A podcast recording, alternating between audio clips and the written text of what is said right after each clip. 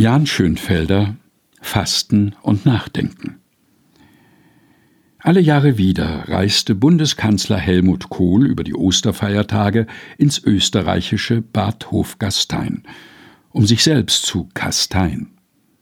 Helmut Kohl absolvierte die 14-tägige Tee- und Semmeldiät fern der Familie und fern aller Bonner Politik. Die selbst auferlegte strenge Bußübung hatte Tradition. Helmut Kohl, der Riese aus Kurpfalz, der so ungern auf Süßigkeiten verzichtete, hatte sich über die Jahre mehr 112 Kilogramm Gewicht angefuttert, bei 193 Zentimetern Körperlänge.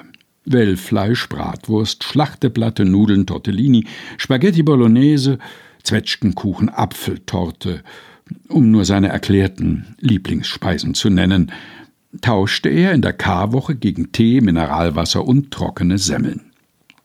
Bei der strengen Fastenkur ging es nicht nur darum, allen kulinarischen Genüssen zu entsagen. Über den Sinn des Fastens sagte der Kanzler, dass das Fasten Bestandteil aller wichtigen Religionen der Welt sei. Fasten ist eben nicht Abspecken, sondern ein Konzentrieren. Natürlich sei eine solche Nulldiät am Anfang schwierig, am dritten Tag kommt die Krise, aber für das Denken und Nachdenken ist es optimal.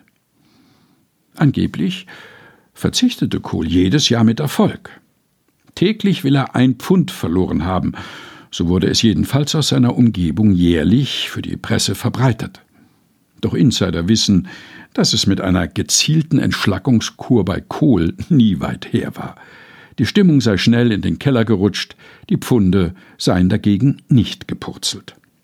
Allerdings konnte Kohl tatsächlich verzichten und Nein sagen, wenn es darauf ankam. Ende Mai 1988 reiste Kohl zusammen mit Ehefrau Hannelore, Sohn Peter und engen politischen Vertrauten für drei Tage privat in die DDR. Gotha, Erfurt, Weimar und Dresden standen auf der Reiseroute. Die DDR-Führung hatte die Privatreise genehmigt. Sie kannte lediglich die Übernachtungsorte in Weimar und Dresden sowie Kohls Wunsch, eine Aufführung in der Dresdner Semperoper zu besuchen. Dort hatten die Sicherheitsorgane für den Kanzlerbesuch alles vorbereitet. Der Intendant war aus dem Urlaub zurückbeordert und die Sitzplätze rund um Kohls Gruppe waren mit Stasi-Ehepaaren besetzt worden.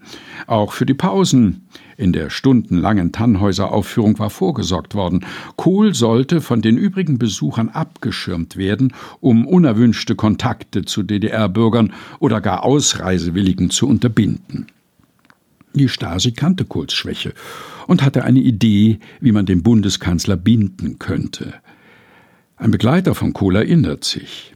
In der ersten Pause wurden wir vom Intendanten in ein Separé geführt und mit Krimsekt und Häppchen vom Allerfeinsten bewirtet. Kohl aber roch quasi den Braten. Kohl sagte Nein. Er verzichtete auf all die Leckereien und Süßigkeiten, stattdessen mischte er sich mit Ehefrau Hannelore unter die Menschen in den Gängen und vor der Oper. Sie bekamen zahlreiche Zettel mit den Adressen von Ausreisewilligen zugesteckt. Auf ein Programmheft schrieb eine Familie beispielsweise Sehr geehrter Herr Bundeskanzler, das Glück ist heute ganz auf unserer Seite. Auch wir möchten vorwärts und nicht mehr rückwärts sehen. In Anbetracht dieses wunderschönen Abends schenken Sie uns bitte für unser Anliegen Ihre Fürsprache. Danke, danke. Kohl half. Während des dreitägigen DDR-Besuchs hatte er mehr als 100 Adressen von Ausreisewilligen erhalten. Bis zum Jahresende kamen alle in die Bundesrepublik. Ostern 1989 fuhr Kohl wieder nach Bad Hofgastein, um bei seiner Tee- und Semmeldiät Kraft zu tanken und nachzudenken.